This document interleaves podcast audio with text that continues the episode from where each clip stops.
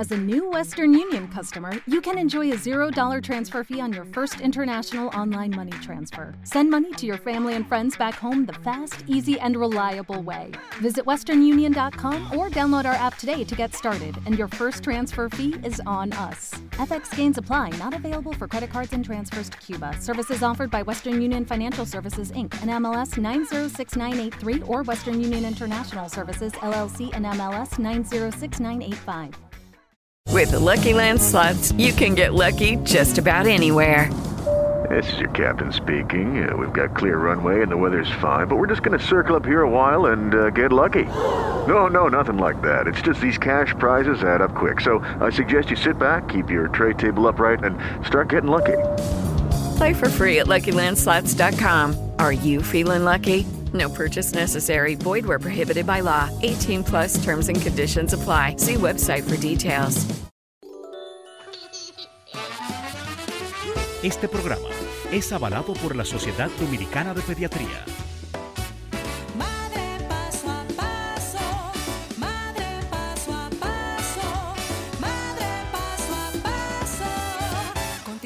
Buenos días, sean todos bienvenidos a la Universidad de Ser Mejores Padres cada día en cuanto al cuidado de tu bebé, la crianza de tus hijos, la salud y comunicación de ustedes, papá y mamá.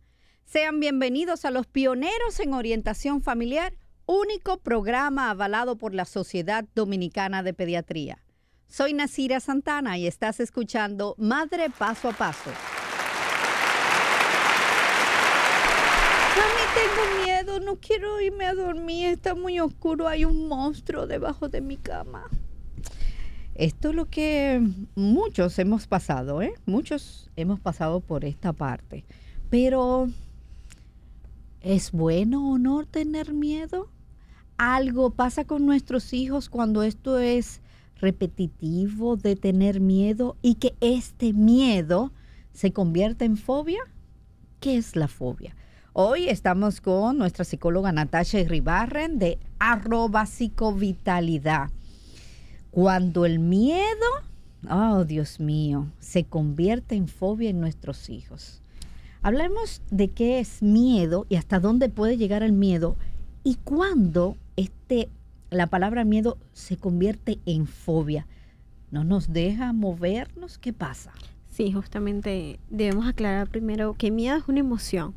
Así como sentimos alegría, tristeza, el miedo pasa a ser parte de las emociones, parte de lo que comenzamos a trabajar al referirnos en inteligencia emocional. Y el miedo es algo que debemos sentir. No está mal sentir miedo porque va a ser esa alerta que, no, que vamos a tener en un momento determinado para decir, ok, algo está pasando. Es ese, es ese sentimiento de nuestro cerebro decir, mira, aquí está hay una alerta, algo no está bien, no te estás sintiendo bien, algo está pasando. ¿Qué sucede cuando nos vamos más allá de esto? El miedo los niños lo pueden sentir o es muy común que lo empiecen a sentir desde bebés. Cuando vemos niños de 8 o 9 meses que se les acerca un extraño o los cargan y ellos lloran. Y es parte porque tienen este sentimiento. Es normal en ellos sentir este sentimiento. Cuando es fuera de lo común, cuando este miedo se mantiene durante el tiempo y va incapacitando a la persona a hacer algo. Es decir, eh, mami, tengo miedo de dormir solo en mi cuarto. Voy a llegar a tal punto que prefiero no dormir o siempre voy a estar eh, sin querer entrar a mi cuarto. Si yo siento como niño que tengo miedo porque en mi cuarto hay este, unos monstruos, que es parte de una etapa muy típica de su desarrollo donde ellos creen que su imaginación pasa a ser algo real. Pero el momento en que ya yo veo que mi hijo no entra por nada al cuarto, donde no se expone a ninguna oscuridad y donde no puede estar solo, eso ya es una alerta que debemos tener y levantar para poder ir trabajándolo de una forma positiva antes que se convierta en fobia. Cuando hablamos de fobia ya son trastornos psicológicos que deben ser tra- tratados y es justamente la incapacidad fisiológica, emocional y social que yo voy a tener en un momento determinado a enfrentarme a algo que en su momento me dio miedo. Tengo miedo a un animal. Eh, los niños pequeños normalmente le van a tener miedo a los perros ya después de los dos años, esto comienza a ser pues algo muy natural. Si vemos que esto no ha sido parte de lo natural, pues empezamos a reforzar este tipo de conducta a tal punto que el niño va a aislarse completamente de un lugar o, o de su ambiente siempre y cuando para no enfrentar con el perro. Hay personas que le tienen fobia a, a las serpientes y es que no las pueden ver. O a las cucarachas. O a las cucarachas, sí, exactamente. Normalmente cuando nos vamos a fobia son temores que tenemos nosotros en nuestro inconsciente y que esto se convierte en algo que no es cotidiano para nosotros.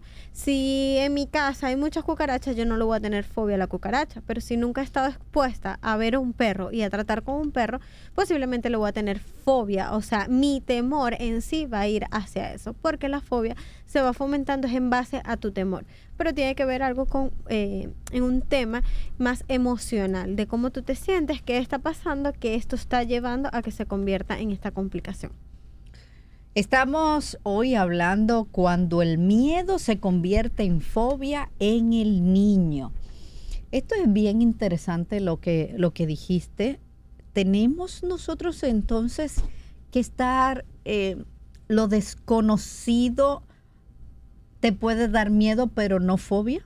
Sí, exactamente. Es, es un sentimiento que yo voy a sentir. Si yo me voy a tirar eh, o yo voy, estoy en una altura y normalmente no es algo cotidiano en mi vida, yo voy a sentir miedo. Ahora, cuando yo puedo decir esta persona tiene fobia a la altura, cuando simplemente se queda paralizada y por nada se va a exponer a esa sensación. Entonces ya ahí hablamos de fobia. El miedo es algo que como seres humanos lo debemos sentir porque es nuestra alerta y que cotidianamente lo sentimos. Cuando vamos a un cambio, sentimos miedo y, y es algo que debemos ir trabajando. Existen fobias sociales.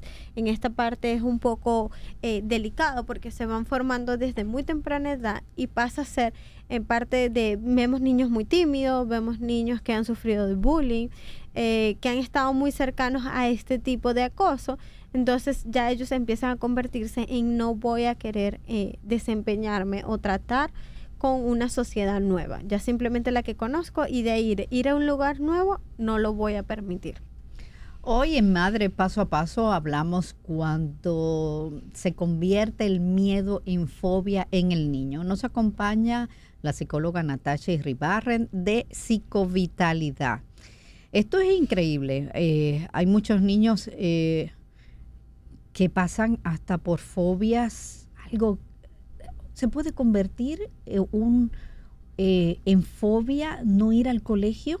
Sí, es justamente, es una de las fobias eh, que llamamos como pasajeras, como por una etapa, y es precisamente cuando vamos a un cambio. Si este cambio de colegio no ha sido de forma positiva, de tal manera que el niño se pueda adaptar, esto se va convirtiendo en fobia. Eh, yo tengo un caso de un niño, eh, él se adaptó a su primer colegio, cuando pasa al segundo no se adapta.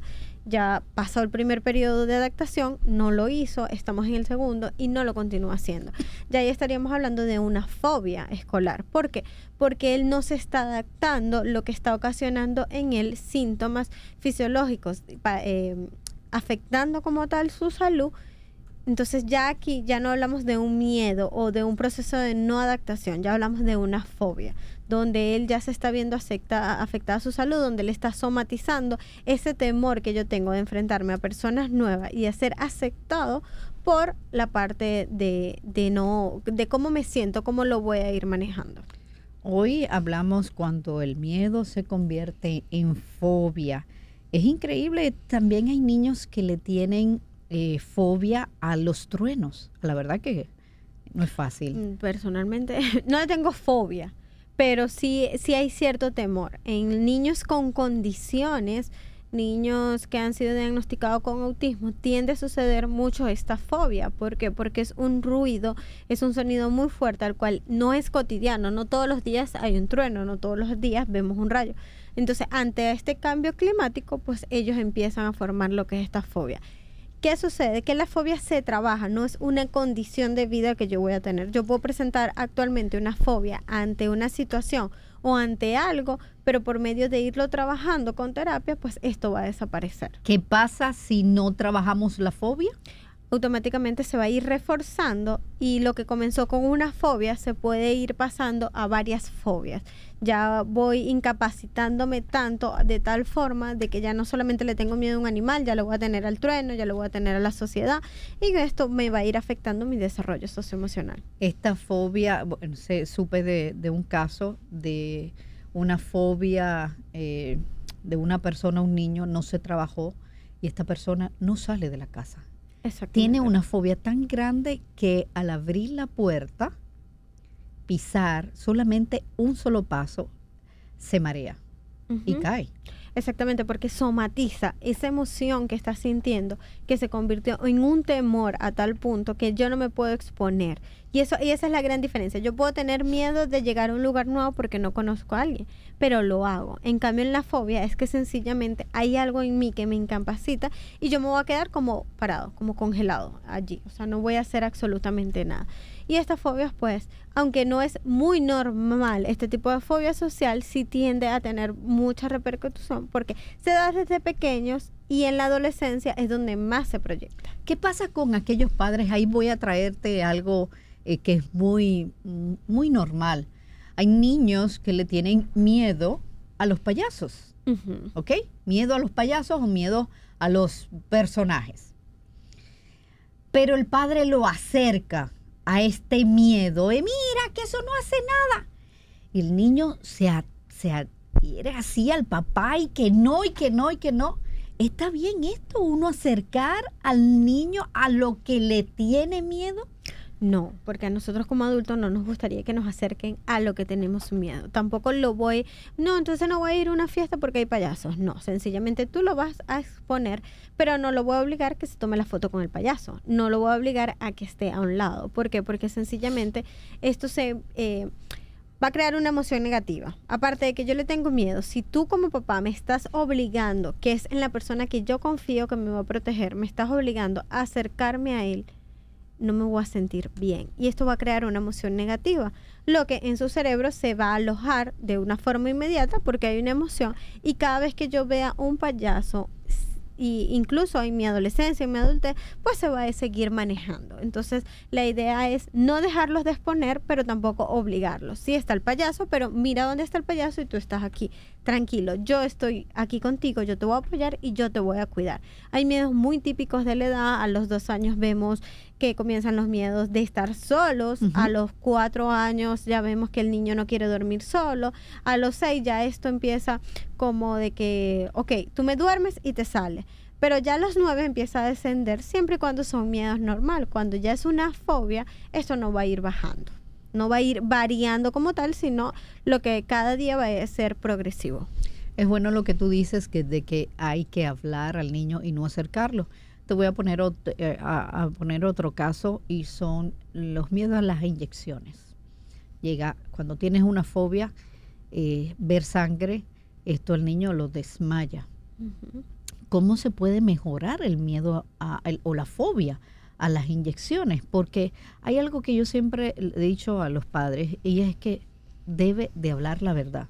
Hay muchos padres que dicen, eso no te va a doler. Eh, señores, Eso duele, doler. eso duele. Eh, a mí que nadie me diga. Eso, que le ponen una anestesia. Es que el pinchadito molesta. No es que tal vez, wow, pero hay agujas tremendas y hay personas tremendas en buscar esa vena y tú lo ves con, bueno, yo soy una de las madres que si usted como enfermera no le encontró la vena a mi hijo, saque esa aguja de ahí. Yo agarré a una por la mano y le dijo, tiene demasiado, saque la aguja de ahí que le va, le va a alterar la, la vena. ¿Es usted que sabe? Soy yo. Mira, tú sabes que yo hice que le sacara la inyección de ahí. Si usted no sabe, búsqueme otra persona, pero no va a ser usted que le busque la vena a mi hijo, porque si usted no sabe del principio dónde está, no lo va a hacer. No lo va a hacer. Y punto. Pero mi hijo sintió que yo le estaba respaldando. ¿Me entiende? Es que al final eso es lo que necesitamos como padres. Yo debo estar consciente cuáles son los miedos de mi hijo y sentir que ahí te voy a respaldar. Eh, sí, pero entonces si él no quiere dormir en su cuarto, que es uno de los grandes temores de los papás, ¿qué voy a hacer? Si yo te voy a acompañar, ven, vamos a adecuar el cuarto de una forma, no te preocupes. Eh, hasta los cinco años los niños son usan una imaginación tremenda, entonces podemos utilizar esta imaginación en los cuentos. Existen cuentos eh, infantiles que los pueden conseguir en internet que son para justamente ir trabajando los miedos en los niños en casa. Yo te voy a contar la historia y vamos a ir conversando sobre la historia para que tú veas que no va a pasar nada. No te preocupes, tú tienes miedo de quedarte solo. Vamos a crear una historia donde tú te sientas seguro, donde si pasa algo en la ventana, ¿a qué le tienes miedo a la ventana? Vamos a tapar la ventana y si pasa algo, mami va a venir volando del otro cuarto a defenderte. El que ellos tengan esa seguridad les va a permitir entender que es simplemente una emoción, así como cuando me siento triste o me siento alegre. ¿Qué sucede cuando le decimos, ay, ya, ya basta? O eso no pasa nada, ve tú solo. Lo estamos exponiendo a lo que esto le va a causar más ansiedad. Los miedos están relacionados a la ansiedad. Si mis niveles de ansiedad cada día van aumentando más, esto se va a convertir en fobia. Tú sabes que yo viví el momento cuando Juanjo tenía miedo a, debajo de su cama. ¿Qué había debajo de su cama cuando apagaba la luz? Y él tenía miedo. Digo yo, ok, ¿a qué tienes miedo? A lo que está debajo de la cama. Ok, vamos a hacer algo. Le coloqué una, una sábana de capa, yo también me la puse. Había un rollo de largo de todo de papel de cocina. Le dije, toma tu espada, yo también tendré una y yo voy a enfocar y le vamos a entrar a tan, tan, tan, a lo que sea. Mi hijo vivió ese momento, sé que tenía miedo, pero él estaba respaldado porque yo estaba ahí. Luego que hicimos eso, yo prendí la luz y nos echamos a reír. Después de eso, eh, Natasha, te puedo decir que mi hijo durmió tranquilo siempre. Es así. Es justamente sentir. Nuestros hijos necesitan se- sentir que nosotros los respaldamos en todos los sentidos. Y más aún cuando estamos hablando de miedo.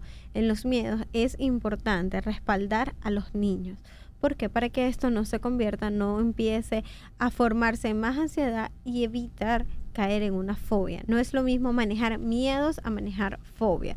¿Qué hacer con el caso de la inyección? Que no es algo cotidiano, pero no lo evites. Si tú estás en un lugar y alguien me corté, tendemos, ay, que el niño no lo vea. Siempre queremos tener al niño en una cajita de cristal y que no estén expuestos.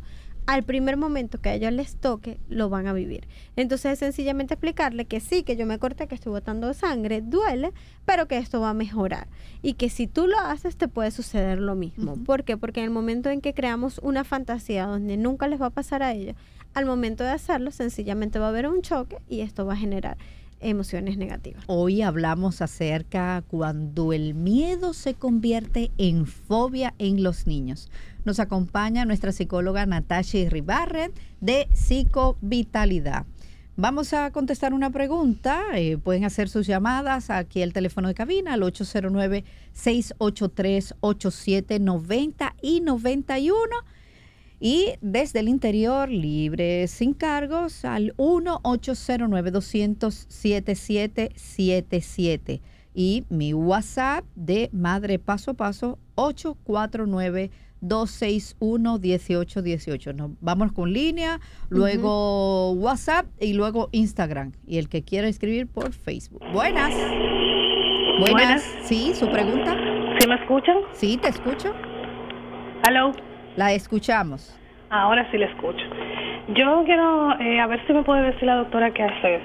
Yo tengo un niño de 6 años y hace un año, el año pasado yo tuve que viajar fuera del país y lo dejé con una tía al cuidado de él y del otro de 12 años. ¿Qué pasa? Que ellos vieron una película de terror y luego de ahí eh, le, como que le metieron miedo al niño, tanto la tía como, como el hermano. Entonces el niño, a partir de ese momento, cuando yo vine de viaje, yo empe- yo no sabía que habían visto la película de terror y que le tenía miedo. Eh, yo vi en el niño que el niño ni siquiera de día quería entrar solo al baño, no quería ni siquiera entrar en la casa. O sea, era una fobia terrible. ¿Qué pasa? Que últimamente, pues, precisamente anoche, el niño está teniendo como pesadillas. Él no quiere dormir solo ni loco. Entonces está teniendo pesadillas. Se levanta incluso durmiendo, pe- grita, pelea, eh, eh, anda como asustado y de todo. Y al otro día, cuando uno le pregunta qué te pasó anoche, él no se acuerda qué pasó. Entonces yo quiero saber si hay algún algún trauma, qué sé yo, qué yo puedo hacer. Pero ¿Sabes? usted le Porque yo dijo, quisiera que él a dormir mamá, ¿usted le dijo algo a quien puso a sus hijos a ver películas de terror? No, yo no. Eh, cuando yo estuve de viaje, la persona que con, con quien yo los, dejé- yo los dejé en la casa, Ajá. ellos vieron una película de terror y el niño también la vio. Entonces, lo asus- aparte de que vieron la película, entonces después en la noche le metieron miedo. Le decía, mira, te va a salir No, pero si la usted, película". si usted le el- llamó el la hermano y la atención, tía. a usted le llamó la atención al hermano y a la tía. Sí. Claro, así muy bien. Vamos a contestarle.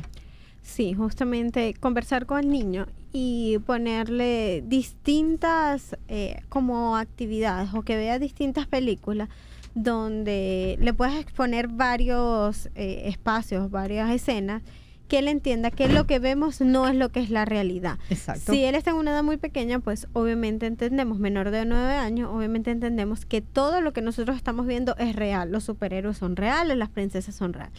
Entonces, empezar a manejar esta parte, eh, exponle varias y, y se le va explicando. E incluso puedes colocar una parte de la película de terror explicando que no pasa nada, que mami también se pone un poco nerviosa porque no le gusta. Pero esto no existe. Exactamente, pero dándole la seguridad y tú con tu firmeza de que esto no existe y a él no le va a suceder. ¿Ok? Vámonos ahora con una pregunta de WhatsApp y este es de La Vega. Mi niña tiene seis años y no quiere dormir. so- mi niño tiene seis años y no quiere dormir solo. Compré lámpara para él, su cuarto decorado, pero no quiere. Yo duermo con él aún en mi cama matrimonial. ¿Qué puedo hacer? Primeramente, si hay vas que a descubrir dormir cuál es y, y hay que descubrir cuál es el miedo. ¿El miedo a qué? No, y si vas a dormir con él, duerme con él en su cuarto, porque al final estás sin querer reforzando la conducta de que él no utilice su cuarto para dormir. Y también Entonces, es un gancho de dormir con mamá, ¿eh? Vete al cuarto con él, vas a dormir allá y es saber el por qué. ¿A qué le tienes miedo? Tal vez es algo de la decoración, para nosotros puede ser algo muy bonito, para ellos no. Eh, que él intente decirte a qué le teme y sobre eso puedes crear una historia, sé bastante creativa, pero donde él entienda que esto es una fantasía y que él siempre y junto con los padres lo va a poder vencer. Ok, tenemos una pregunta en, en Instagram Live y es la siguiente. Una niña de 13 años, si mal no recuerdo, que en su casa eh, hay muchos árboles y a la niña le cayó en el pie un lagarto. De esto no lo quiere ver ni cerca, entra en terror. ¿Qué se puede hacer? Es muy normal porque ya se expuso, ya ella tuvo el temor de ese momento de pasar algo. No la expongas a que los toque, pero de sí que los vea y que en base a tu modelamiento, que tú puedas eh, ser normal cuando ellos aparecen. Mira, allá hay uno, no te asuste. También avísale antes. Entendemos que no le debemos avisar. Eh, no, que él se exponga. Mira, allá viene uno, pero no te vayas a asustar porque él no te va a hacer nada. Y así poco a poco ir trabajándolo para que este miedo pase. Es normal y si más si está muy recién de que ella todavía tenga este temor. Evelyn Quesada si dice que su hijo tiene cuatro años y duerme con las luces prendidas. Le da miedo entrar a lugares oscuros. ¿Qué puedo hacer? Pues escucha lo que hice con Juanjo. Exactamente. ¿Ok? Entra en el cuarto oscuro, entra con él, vístete de superhéroe con él y con una, una- un foco, eh, pues vamos a destruir ese miedo. Que él sienta que tú estás ahí para él. ¿Ok? Ahora nos vamos con preguntas. ¿Dónde? Aquí. Líneas, buenas. Sí, buenas. Sí, su pregunta, mamá. Sí, mira, yo fui que llamé hace un momentito. Ok. El niño yo le he explicado, porque él mismo me pregunta que si esas cosas son de verdad. O sea, por ejemplo, él le ha temido mucho a unos zombies. Él me pregunta que si eso existe. Yo le digo que no, que no existe, pero aún así, él tiene un miedo terrible. Y también lo que me preocupa mucho es que ya he hecho dos veces que él se despierta de noche, sale corriendo y de todo, y él al otro día no se acuerda que hizo eso. Muy profundo. Eh, sí, exactamente. Es parte de cómo, o sea, de su sueño, qué tan inconsciente lo está haciendo. Oye, tiene mucha retención. Eh, allí por lo que ves, ya tu hijo es visual, entonces trata de cambiarle y, y de que él pueda cambiar este panorama de lo que vio a lo que pueda estar pasando. En base a la pesadilla, sencillamente acompáñalo y al otro día explícale lo que pasó, pero es algo que él está inconsciente. Bueno, para más ayuda te puedes comunicar con Natasha Iribarren. Natasha, vamos a dar el número de teléfono que puedan comunicarse contigo. Sí, 829-560-3449 y también por mensaje directo en Instagram. También por allí. Cualquier pregunta que haya quedado la pueden hacer por vía. Recuerden, arroba psicovitalidad, psicovitalidad con P, psicovitalidad. Nos vamos aquí, eh, nos vamos con una pregunta. em, bueno, muchas son, están muy relacionadas ¿eh? con, con lo de le teme a la luz. Es bueno que ustedes se sienten con ellos, que no estén los, los hermanos mayores para que no digan, ay, tú sí eres miedosa. No, Ujú. Eh, usted con su hijo, que se explique y dele la confianza de que usted está ahí para ayudarlo. Esto es un temor muy común en los niños. Ya a partir de los nueve años esto empieza a, a ceder un poco. También comiencen a ver y supervisar qué están viendo sus hijos y qué están jugando.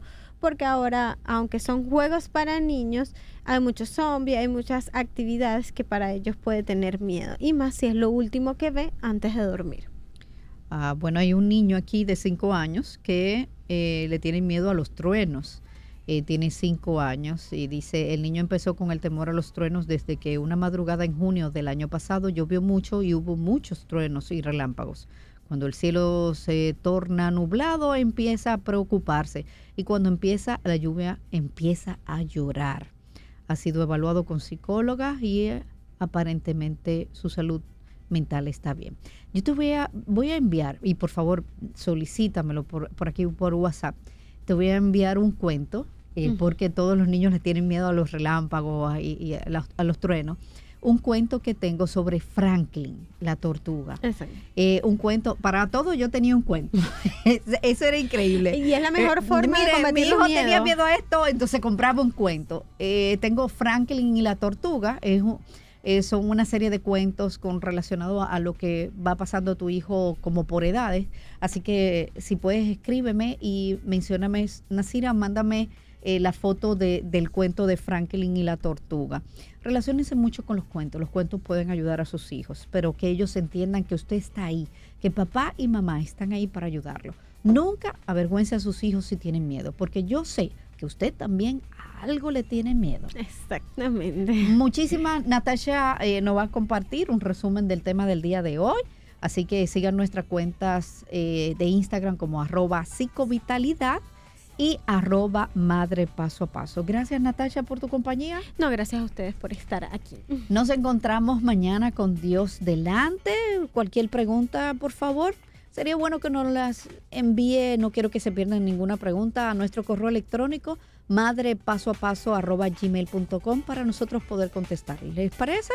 Nos interesa también la salud de sus hijos. Hasta mañana. Este programa fue presentado y avalado por la Sociedad Dominicana de Pediatría. Madre paso a paso. It is Ryan here, and I have a question for you. What do you do when you win? Like, are you a fist pumper? A woohooer, a hand clapper, a high fiver. I kind of like the high five, but if you want to hone in on those winning moves, check out Chumba Casino. At chumbacasino.com, choose from hundreds of social casino style games for your chance to redeem serious cash prizes. There are new game releases weekly, plus free daily bonuses. So don't wait. Start having the most fun ever at chumbacasino.com. No purchase necessary. Group. Void were prohibited by law. See terms and conditions. 18 plus.